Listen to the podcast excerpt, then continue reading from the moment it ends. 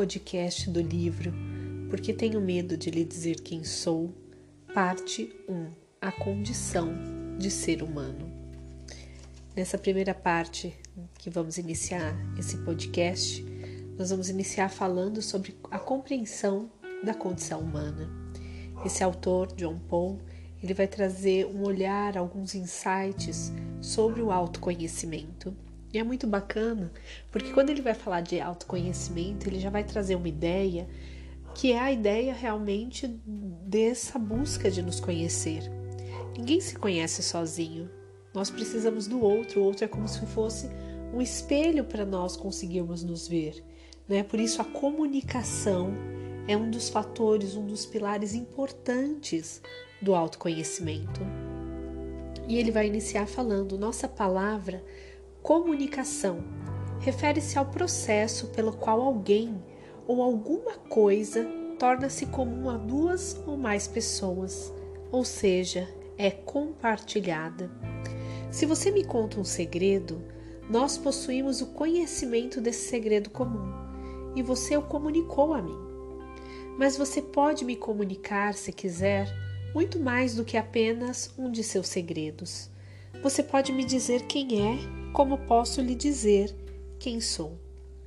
A pessoa real na sociedade de hoje temos dado grande ênfase à autenticidade. Falamos de colocar máscaras sobre a face de nosso verdadeiro eu e de representar papéis que disfarçam nossa pessoa real. A implicação disso é que em algum lugar dentro de você e dentro de mim está escondido o nosso eu real. Supostamente, esse eu é uma realidade estática e estruturada, e há momentos em que me sinto compelido a camuflá-lo. Talvez haja alguma justificativa para essa maneira de falar, mas acredito que isso pode ser mais enganoso do que benéfico. Não há uma pessoa real, verdadeira e fixa dentro de você ou de mim, simplesmente porque ser uma pessoa implica sempre tornar-se uma pessoa, estar num processo. É interessante porque nós somos pessoas, né? É, nós estudamos aí Victor Frankl na logoterapia e trazemos, né, essa ideia da logoterapia que ser pessoa é impotencial, né? A pessoa ela tem uma potencialidade e aqui o autor também vem trazendo essa ideia. Nós não somos uma pessoa estática, nós todos os dias estamos mudando. E ser pessoa é o que? Implica penso, julgo, sinto, valorizo, honro, estimo, amo, detesto, temo, desejo, espero, acredito e me comprometo com. Essas são as coisas que definem a minha pessoa em processo de mudança permanente. A não ser que a minha mente e meu coração estejam remediavelmente bloqueados. Todas essas coisas me definem, estão sempre mudando. Minha pessoa não é como um núcleo rígido dentro de mim ou uma pequena estátua permanente fixa. Pelo contrário, ser pessoa implica num processo dinâmico. Em outras palavras, se você me conheceu ontem, por favor, não pense que eu sou a mesma pessoa que você vê hoje. Experimentei mais da vida, encontrei novos sentimentos naqueles a quem amo, sofri, rezei e estou diferente. Por favor, não me atribua um valor médio, fixo e irrevogável, porque estou sempre alerta, aproveitando a oportunidade do dia a dia. Aproxime-se de mim então com um senso de descoberta. Estude minha face, minhas mãos, minha voz e procure pelos sinais de mudança. É certo que eu mudei. Mas mesmo que você reconheça isso, posso estar um pouco temeroso de lhe dizer quem eu sou. a condição humana. Considere a seguinte conversa. Autor: Estou escrevendo um livrinho chamado Por que tenho medo de lhe dizer quem sou? Outra pessoa: Você quer uma resposta à sua pergunta? O autor: Essa é a finalidade do livrinho, responder a esta pergunta. E a outra pessoa: Mas você quer a minha resposta? O autor: Claro que eu quero. E a pessoa responde: Tenho medo de lhe dizer quem sou, porque se eu lhe disser quem eu sou, você pode não gostar, e isso é tudo que eu tenho. Esse pequeno extrato foi retirado da vida real, de uma conversa não programada.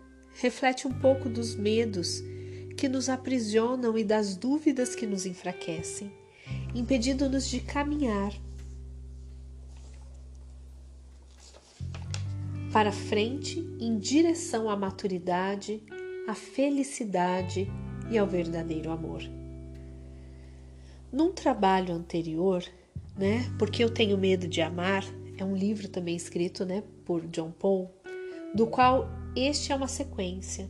Tentei descrever algo a respeito das dores e cicatrizes humanas que bloqueiam o caminho para o verdadeiro amor.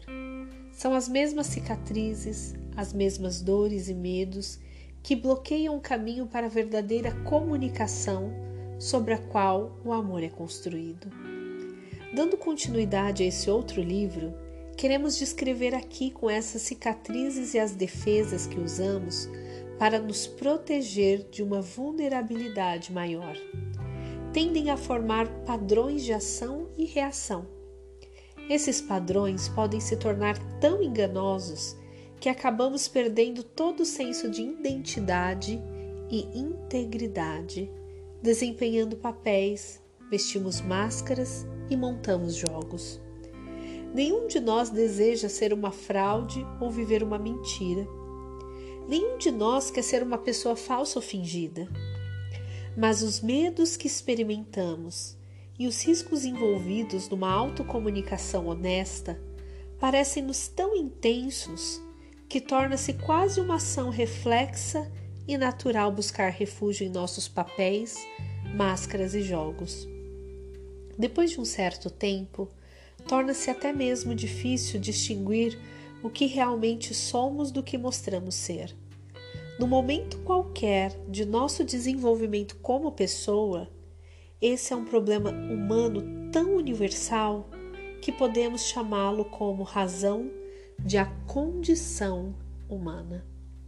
Essa é pelo menos a condição na qual a maioria de nós encontra e o ponto de partida em direção ao crescimento, à integridade e ao amor.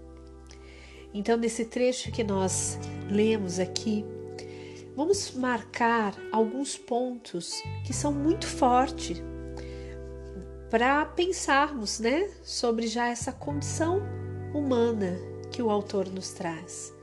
Uma delas é que para é, vivenciarmos o autoconhecimento, para vivenciarmos até mesmo a descoberta de quem nós somos, nós precisamos nos comunicar. Nós precisamos, é, através dessa comunicação, entender quem nós somos. Ao longo do livro, nós vamos entender isso melhor. Um outro ponto bastante importante é que a pessoa real ela não é estática. Nós precisamos saber que nós estamos em mudança o tempo inteiro. E nós precisamos é, valorizar essa mudança tanto em nós como no outro. Eu vejo quantas situações que as pessoas buscam o autoconhecimento, buscam até mesmo o, o, o próprio processo terapêutico, e quem está em torno dela não enxerga as mudanças porque está cego e às vezes até nós não enxergamos as nossas próprias mudanças, porque achamos que estamos estáticos, né? Não conseguimos ter uma visão positiva a respeito de nós mesmos. E o trecho que ele relata uma conversa que ele mesmo, o autor, teve com uma pessoa, né, de forma espontânea, contando sobre a escrita desse livro, e a pessoa diz para ele: Olha, você quer que eu responda por que, que eu tenho medo de dizer quem eu sou? Ele, sim, por favor. Eu tenho medo de dizer quem eu sou porque eu tenho medo que você não goste de mim. Porque isso é tudo que eu tenho. E quantas vezes nós deixamos de ser quem nós somos com medo do que as pessoas irão dizer ou se elas irão gostar de nós? Isso é muito forte, eu acho que cada um de nós precisamos pensar nisso. Que o que nós precisamos viver é a nossa autenticidade. É aquilo que nós somos e que todos nós temos algo belo, algo bonito, mas existem bloqueios, cicatrizes, é, necessidade de desenvolver máscaras que nós vamos ver ao longo desse livro, que nos jogam contra aquilo que nós somos, porque talvez nós estamos feridos naquilo que é amor, né? na forma como nós somos amados, na forma como nós acreditamos que deveríamos ser. Então, que esse livro aí nos traga boas reflexões e bons insights sobre a nossa descoberta de si mesmo.